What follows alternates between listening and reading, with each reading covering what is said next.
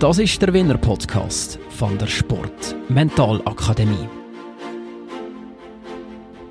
Sie ist ehemalige Eiskunstläuferin und ist da mehrere Mal ans absolute Limit gekommen. Also ich hatte sehr, sehr viele Verletzungen und ich bin sehr oft am Punkt gekommen, wo ich gedacht habe, jetzt mag ich nicht mehr. Jetzt ist vom Körper einfach fertig. Charlene Rüeger die hat die Chance gepackt und etwas Neues, Neues probieren. Heute ist sie als Eisschnellläuferin unterwegs und erzählt uns, warum ein starker Kopf auf dem glatten Eis so wichtig ist.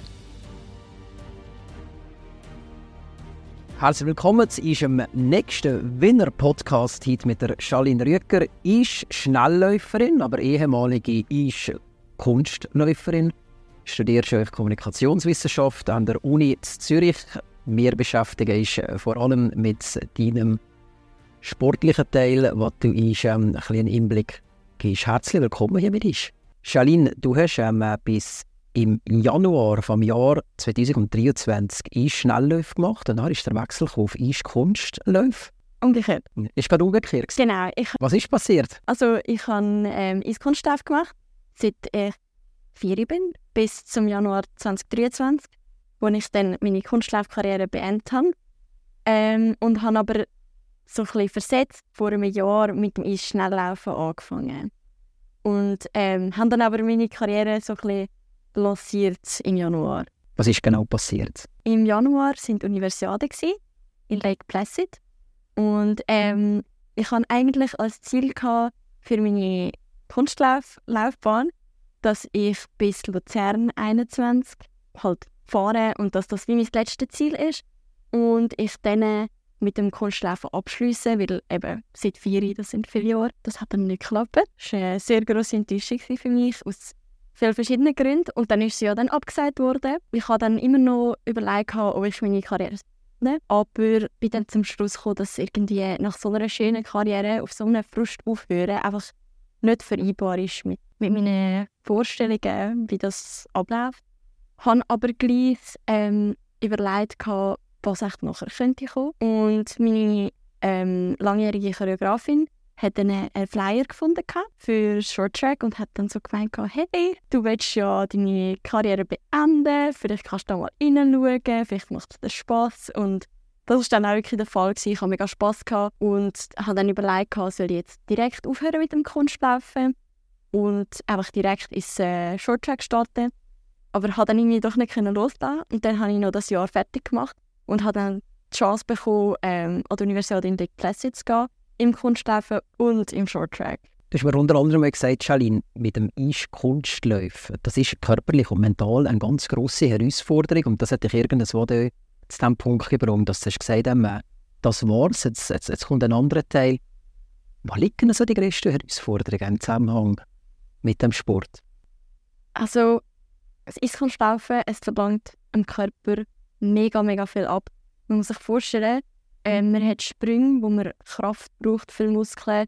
Ähm, die Gelenke, es geht sehr fest auf Gelenk, vor allem Fußgelenk, Knie, eigentlich wirklich alles. Dann muss man für Spiralen und für äh, Pirouetten sehr beweglich sein, was irgendwie fast wirklich in einem Widerspruch steht eigentlich zueinander. Bloß braucht man viel Kondition und das ist einfach für den Körper eine große Belastung.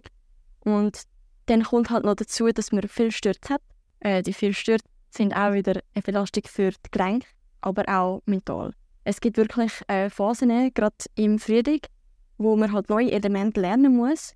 Und da gehören einfach extrem viele Stürze dazu. Und das kann einfach ein Frust sein, wenn man drei Monate lang einen Sprung oder ein, ein Element versucht zu lernen und einfach Sturz um Sturz. Und es klappt nicht und man hat manchmal das Gefühl, man kommt nicht vorwärts.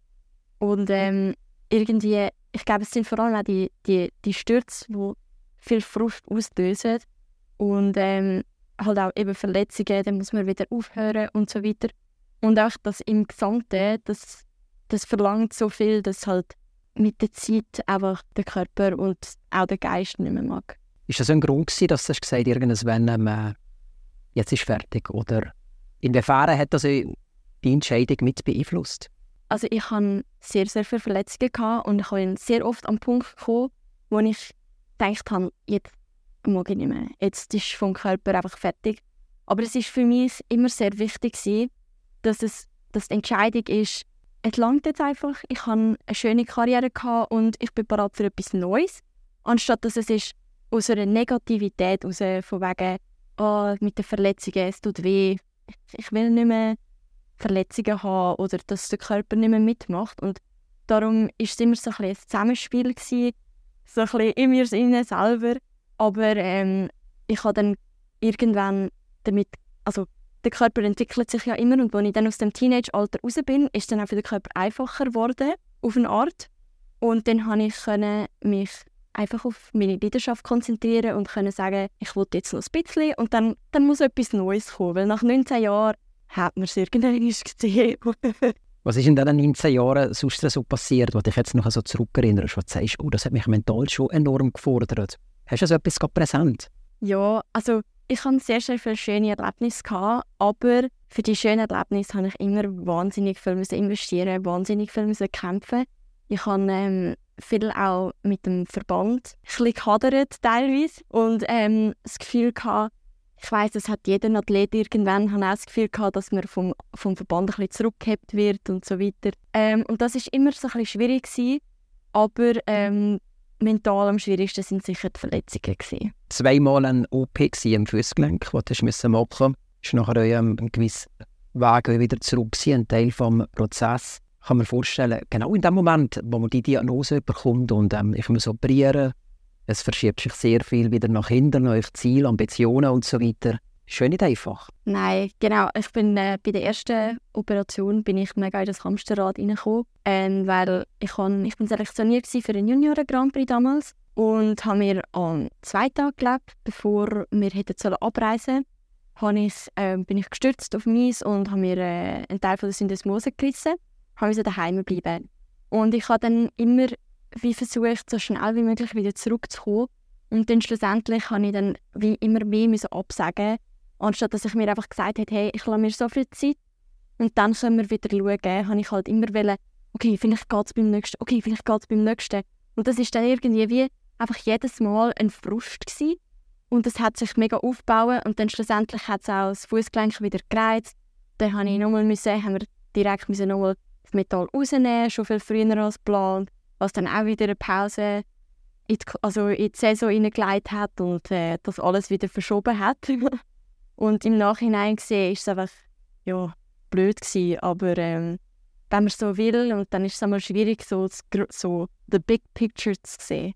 Charlene, du hast mir unter anderem erzählt, dass du recht viel investieren musst, um auf ein gewisses Level zu kommen. Ist das irgendwie so frustrierend gewesen? Musst so viel investieren, für einfach nur irgendein gewisses Level zu erreichen, also geschweige denn ähm, noch besser zu werden, noch einen draufzusetzen? Für mich persönlich war es nicht schwierig, weil ich bin immer jemand war, ich, ich habe das mega gerne gehabt, wenn man muss hart arbeiten und sich etwas erkämpfen und das hat sich für mich auch, hat sich dann der Erfolg einfach noch besser angefühlt und ich bin halt als Junge ähm, bin ich sehr erfolgreich gewesen. Auch dort habe ich wie nie gestoppt. Ich war die Beste in meinem Alter in der Schweiz. Das hat für mich einfach nicht gelangt. Und darum habe ich halt immer mehr investieren, immer mehr Stunden und noch mehr ins Training gehen und noch mehr in der Schule fehlen und noch mehr ins Trainingslager gehen. Aber das ist für mich etwas Schönes Es war etwas, was ich wollte. Und ähm, gewisse Sachen sind nicht lässig Das, das ist so, das kann man nicht verherrlichen. Aber äh, ich habe gewusst, was am Ende des Weges stehen kann. Und das ist für mich immer der Antrieb Gibt es eigentlich eine zu dem ganzen Glaubenssatz, eben zu der Überzeugung, zu dieser Gewinnermentalität, die du selber erwähnst und immer besser werden und so? Ist das genetisch oder von wo kommt das? Ich glaube, es ist zu einem gewissen Grad genetisch. Also das sieht man bei, bei mir daheim, wenn wir als Familie ein Spiel spielen. Da wird jeder gewinnen. Und das ist dann also kein Spiel mehr. Das ist dann... da geht es also teilweise nicht mehr sehr Selektion her. ähm, und ich habe noch eine ältere Schwester wo aber immer ähm, oft als Kind sind wir in der gleichen Kategorie gewesen, sind wir gegeneinander gestartet und haben uns zu einem gewissen Grad ein bisschen gegenseitig angestachelt. Und als, als ich jünger war, bin ich oft ähm, in eine Gruppe vom Training mit Älteren, einfach weil es halt wie nicht so viele in meinem Alter hat, die bereit sind und die die Möglichkeit hatten, um in der Schule zu fehlen. Und dann ist oftmals der Satz gekommen, ja, du bist ja noch klein, du musst das noch nicht machen. Und das ist für mich, da bin ich allergisch drauf gewesen. Ich habe alles wollen, wenn andere etwas gemacht, wenn andere Zählligenstütze gemacht haben, dann bin ich nicht zufrieden gewesen damit, acht Liegestütze zu machen, einfach weil irgendwie, ich habe wie das Gefühl gehabt, dass man mir das nicht zutraut und ich habe gewusst, ich kann das und ich habe wie immer so ein den Drang gehabt, um mich zu beweisen. Einfach auch, ich glaube, das kommt auch davon, dass ich mich immer so ein meiner grossen Schwester gegenüber auch bitte habe beweisen und habe sagen, ja, sie kann, das kann ich auch. Und so ein bisschen, ich glaube, das ist normal unter Geschwistern, für die Jüngeren, dass immer so ein bisschen, also ich meine, meine Schwester war ein bisschen mein Held gewesen. Also ich wollen, mehr, weil ich sie einfach so vergöttert habe. Sie hat so viel können und das habe ich auch wollen. Und dann hat mich das halt so ein bisschen geprägt, glaube ich. Wenn du so zurückschaust eben auf, die, auf, auf, auf die Jahre, wo du mit dem Eiskunstläufen äh, vertraut bist, was ein ganz grosser Teil von deinem Leben war, man sieht über, über Aussteuer, ähm, Fitness ganz allgemein, über ähm, das Fachwissen, das man sonst mitbringt, über den mentalen Aspekt. Was hat wie viel Einfluss gehabt? Oder was, was braucht es, für nachher ähm, total wirklich die Höchstleistung abzurufen am Tag X? Also gerade im Eiskunstschlafen ist mega oft, hat man das Gefühl, es kommt auf die Stunden drauf an, die man verbringt. Das ist, das, ich habe das auch lange geglaubt. Es kommt auf die Technik drauf an, aber schlussendlich ähm, am Tag X ist es nie perfekt. Konditionen sind nie perfekt und ich denke, die Vorbereitung spielt zwar schon eine große Rolle, aber vieles ist wirklich mental, der Wille, dass man an sich glaubt und das habe ich einfach wirklich auf die Härte Tour lernen, weil als Kind bin ich ähm, an Wettkämpfen immer besser als im Training. Dort bin ich einfach hergegangen, keine Angst und voll der Player. Und dann, etwa mit 16, hat es angefangen zu wechseln. Habe ich so ein bisschen, nicht mehr so viel Vertrauen in mich selber gehabt, so ein bisschen angefangen an mir selber zu zweifeln. Und das war dann der Moment, gewesen, wo ich angefangen habe, Federn machen in den Wettkämpfen. Und das hat es dann wie so ein bisschen, eigentlich blöd gesagt, bestätigt. Wenn man anfängt zu zweifeln, dann macht man Fehler und dann, denkt, dann bestätigt das wie, ah oh ja, ich habe Fehler gemacht, also habe ich es wirklich nicht so gut können. Hast du die Selbstreflexion selber gemacht? Ja, also und dann kommt man so in einen Teufelskreis irgendwie, obwohl teilweise, gerade im Kunstlaufen, kann so wenig, so viel ausmachen. Also man kann leicht falsch stehen und dann, es gibt wirklich keine Erklärung teilweise. Und wenn man da so viel, ich bin jemand, der immer sehr viel daran studiert hat, warum hat es nicht funktioniert? Und im Training habe ich es doch können, anstatt einfach mal das gehen lassen. Und da habe ich wirklich extrem viel daran arbeiten, an dem mentalen Aspekt, vor allem später in, der, in meiner sportlichen Laufbahn, um einfach zu nehmen, wie es kommt. Und einfach das Beste sein, was ich an diesem Tag können Und es hat keinen Einfluss darauf, wie gut ich in Wirklichkeit bin. Und das ist halt teilweise wie so eine Balance, die man muss finden muss. Und inwiefern kannst du das Wissen jetzt als Eis-Schnellläuferin einsetzen? Hilft dir das? Ich glaube schon, weil ähm, in meinem Schnelllaufen ist es oft dann, mit dem Adrenalin kann man wirklich dann noch ein Stückchen schneller sein als im Training. Da kann wirklich der Kopf so viel ausmachen. Wenn man nicht daran glaubt, dass man schnell ist, dann nimmt man sich selber unbewusst mega zurück. Und dann kann man noch so schnell sein, dann traut man sich zum Beispiel nicht an einer Person vorbeifahren, weil man einfach das Selbstvertrauen nicht hat und nicht daran, daran glaubt, als wenn man es einfach probiert. Und dann halt wie, wenn man dann halt stürzt, dann stürzt man halt. Und das muss man wie ich glaube, das hat mir mega viel geholfen, dass ich das gelernt habe, dass auch okay ist, mal etwas probieren und dann klappt es nicht. Und ja, ich denke, dass da kann man viel von einem Sport auch in anderen mitnehmen, wenn es ganz etwas anderes ist. Und gerade vor allem in der Mentalgeschichte. Natürlich äh, Speed Skating heisst die ganze Geschichte, die du jetzt verfolgst. Und du hast eine ganz tolle Vision, du willst den Weltcup. Genau. das ähm, ist so ein bisschen mein Traum an Weltcup. Und wenn es für mich dann dann reicht es für mich. was was braucht es da, für, da bis in den Weltcup zu kommen? Also Weltcup ist, das, das, das ist die Spitze von der Welt, das ist nicht einfach so her. Da muss man, ähm, es längt wie nicht die beste Zeit vom Land, weil ähm, das ist nicht das Land, wo aus, also zu einem gewissen Grad schon, tut der, der Verband aussuchen, wer darf gehen. Wenn es mehrere gibt, die die Kriterien erfüllen.